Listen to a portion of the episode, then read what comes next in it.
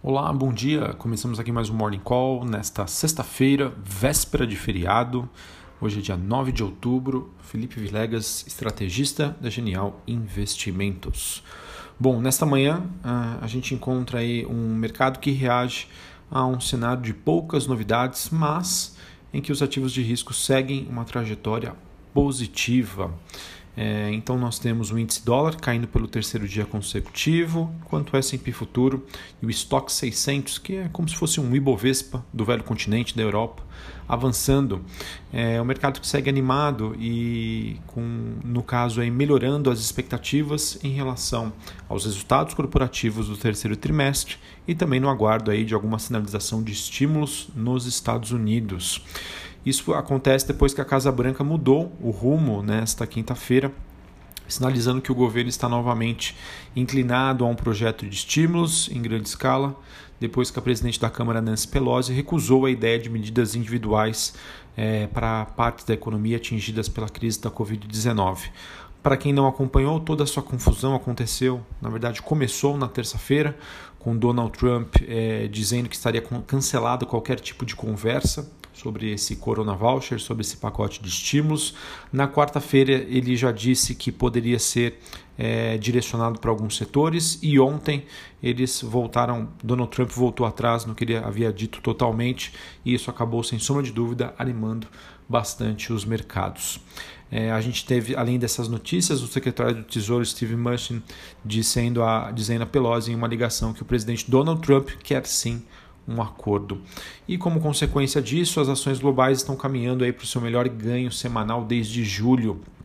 Investidores que estão encerrando uma semana bastante volátil, mas com apetite mais moderado a risco, em meio às apostas de uma vitória de Joe Biden nas eleições e as especulações que estão se movendo agora para saber se os democratas também irão dominar o Congresso, o que está sendo chamado de onda azul. É, e no caso, se isso acontecer, deve ocasionar aí numa, numa promulgação aí de vários estímulos, tá? E isso já começa a ser refletido nos preços dos ativos. Em relação às eleições, nós temos aí que Donald Trump se, realizou, se recusou a realizar o debate marcado para o dia 15 de forma virtual e Biden não aceitou remarcá-lo para a semana seguinte. Então, como consequência, Joe Biden deve responder às perguntas de eleitores é, moderados aí por uma empresa, ok?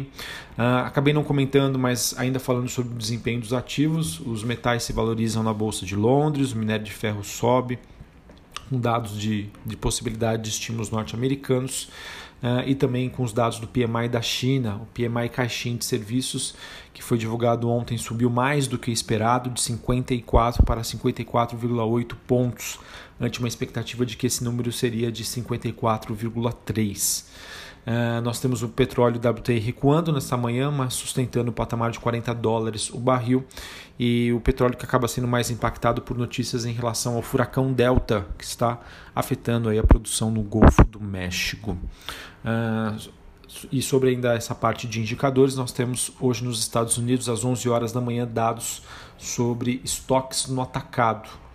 É, e aqui no Brasil, falando sobre a agenda, é, 8 horas da manhã inflação IGPM, a primeira prévia de outubro, e às 9 horas da manhã o IPCA, inflação IBGE, referente ao mês de setembro.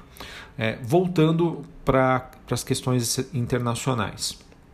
Conforme eu já venho comentando com vocês ao, ao longo dos últimos dias, o mercado ele já começa a fazer uma certa migração é, mediante aí a uma é uma aposta, né, uma crença de maior, maior chance da vitória de Joe Biden nas, nas, eleições dos Estados Unidos, com os democratas também sendo maioria no Congresso, e o que acabaria então permitindo, como eu já disse anteriormente, uma maior rodada de estímulos, tá? infraestrutura, uh, isso poderia ser muito bom aí para as commodities. Então, movimentos importantes entre os setores da bolsa e regiões do mundo já começam a surgir, já começam a acontecer.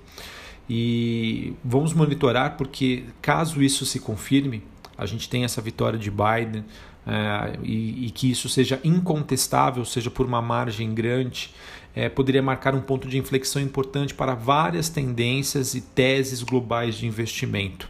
Muita atenção aqui, novamente, o mercado não tem nenhum candidato favorito.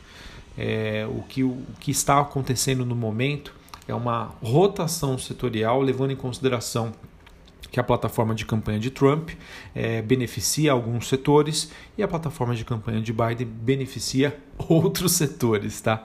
Desculpe aqui a, a, as frases, mas é, são setores distintos que podem ser beneficiados ou pela vitória de um candidato ou de outro. E então o mercado começa, come, começa a fazer essa rotação, tá? olhando para os setores que serão mais beneficiados em detrimento de outros. E sem sombra de dúvida, tá? acho que o mercado começa então a acreditar que é, uma vitória de Biden poderia ser mais positivo e construtivo para países emergentes, países emergentes no geral e para as commodities. Então vamos acompanhar. Uh, que mais? Uh, a gente teve ainda sobre o um destaque do noticiário as preocupações da Europa que agora se voltam para a Espanha ela que tem sido foco da Covid-19 e também apresenta uma certa instabilidade política. Não é à toa que a Bolsa de Madrid, uh, neste momento, apresenta desempenho inferior, uh, com o governo uh, espanhol avaliando aí um estado de emergência para a capital, com o objetivo de controlar a disseminação da Covid-19. Bom, aqui no Brasil a semana foi bem amena em termos políticos, com Bolsonaro e Maia mostrando um apoio a Paulo Guedes é, e a agenda econômica de reformas. Tá? Isso foi sentido aí nos mercados é, que acabam aí fechando, tiveram ontem uma alta forte quando a gente olha aqui para a Bovespa, que subiu mais de 2,5%. Olhando sobre as últimas notícias né, que mais me chamaram a atenção, a gente tem matéria da Folha mostrando que com a dificuldade para tentar alcançar um consenso em relação à reforma tributária, Rodrigo Maia afirmou que a prioridade seria a votação da PEC emergencial ela que cria aí alguns mecanismos de ajustes fiscais. Ao lado do ministro da Economia, Paulo Guedes, o deputado participou da apresentação da proposta dessa agenda legislativa é, da frente aí da reforma administrativa. Uh, tivemos também o senador Márcio Bittar, ele que é o relator da PEC que inclui a renda cidadã. Ele afirmou em reportagem à Folha que qualquer que seja a proposta para a criação do programa, ela sim causará incômodos como todos sabem, né, para buscar, para bancar o renda cidadã, que deve substituir o Bolsa Família, o, governo busca aí cerca de 20 bilhões de reais como formas aí de justificativa para, para, para este programa. Uh, nós tivemos a Frente Parlamentar ontem da Reforma Administrativa lançando propostas né, para a inclusão de projetos que foram enviados pelo governo, pelo governo ao Congresso. Os deputados e senadores que fazem parte do grupo defendem a inclusão dos atuais servidores na proposta, já que o texto do governo trata apenas dos futuros servidores. Matéria do Globo.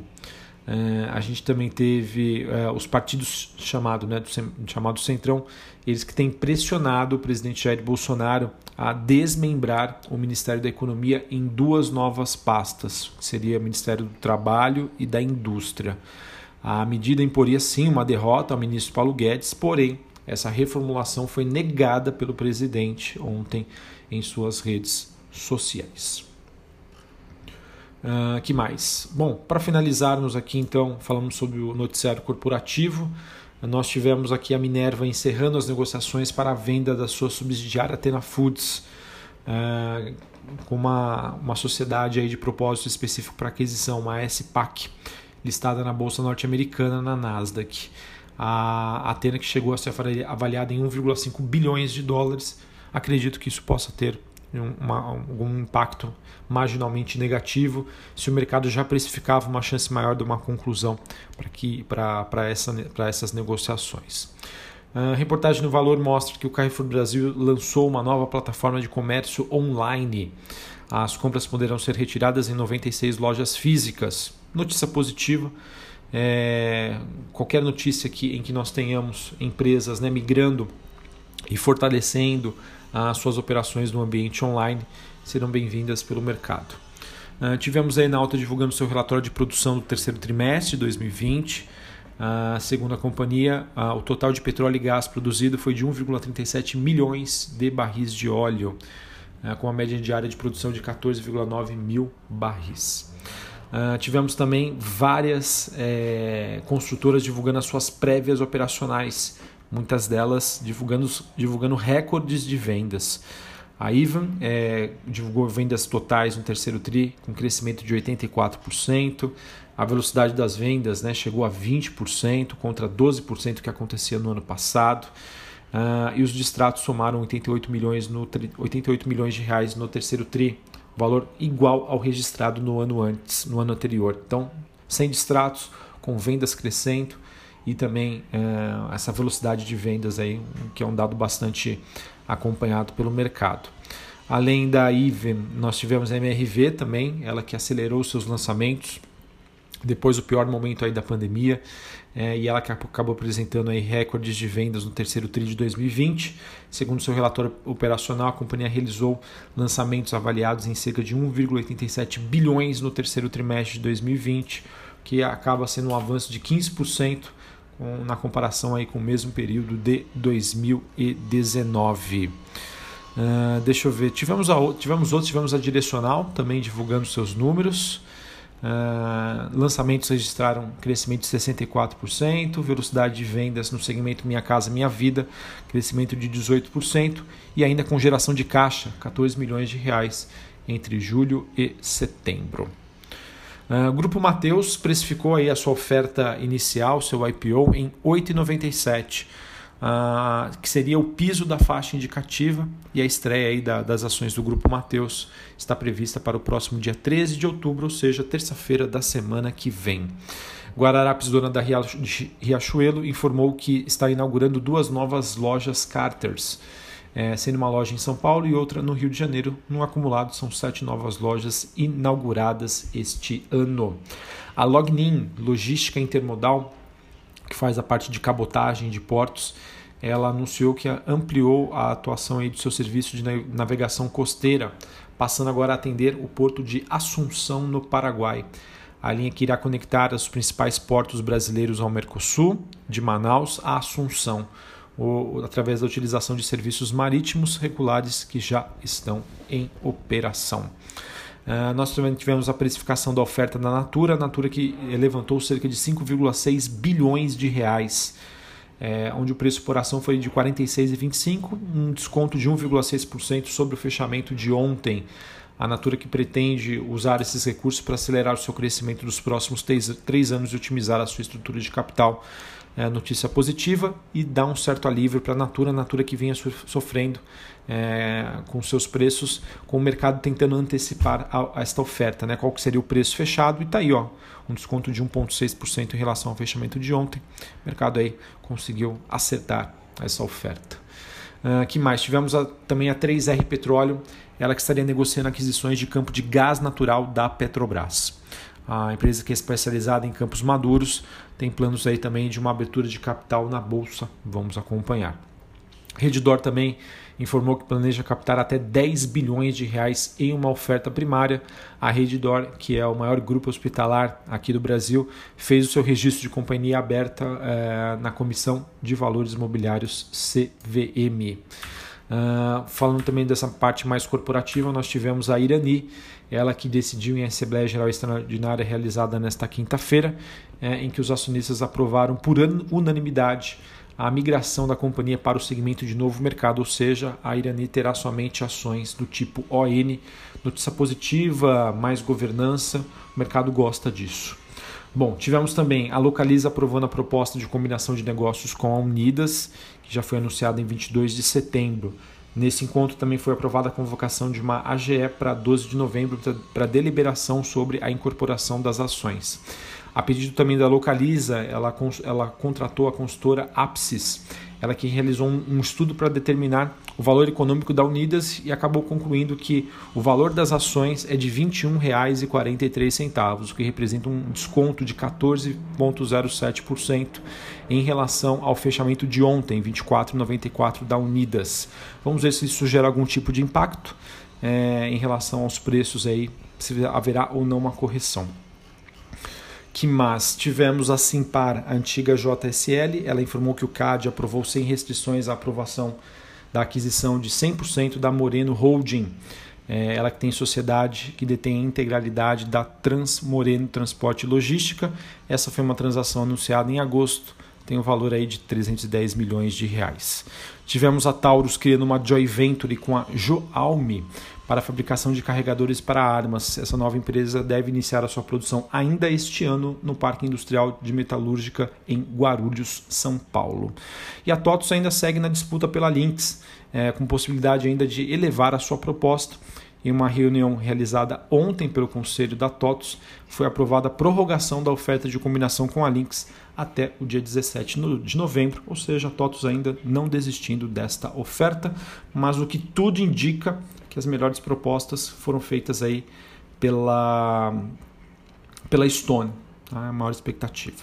Bom, já me estendi demais aqui em relação ao, ao nosso tempo do Morning Call, mas é porque tinha muita coisa interessante e importante para passar sobre o cenário corporativo.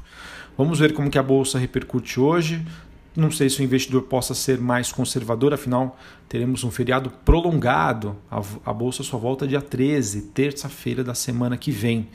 Uh, vamos ver. Por enquanto, lá fora, tudo positivo. A gente sabe que o mercado brasileiro está bem atrasado mas é, isso pode, é, se, no, se, hoje fosse, né, na verdade, uma sexta-feira, a véspera de um final de semana normal, comum, né, em que a bolsa voltaria na segunda-feira, quem sabe o mercado tivesse uma performance melhor.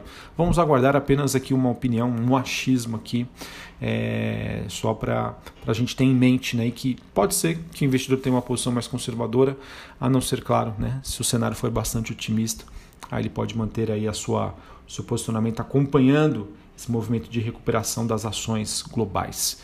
Um abraço a todos, uma ótima, um ótimo final de semana, um ótimo feriado. Terça-feira a gente está de volta. Até mais. Valeu!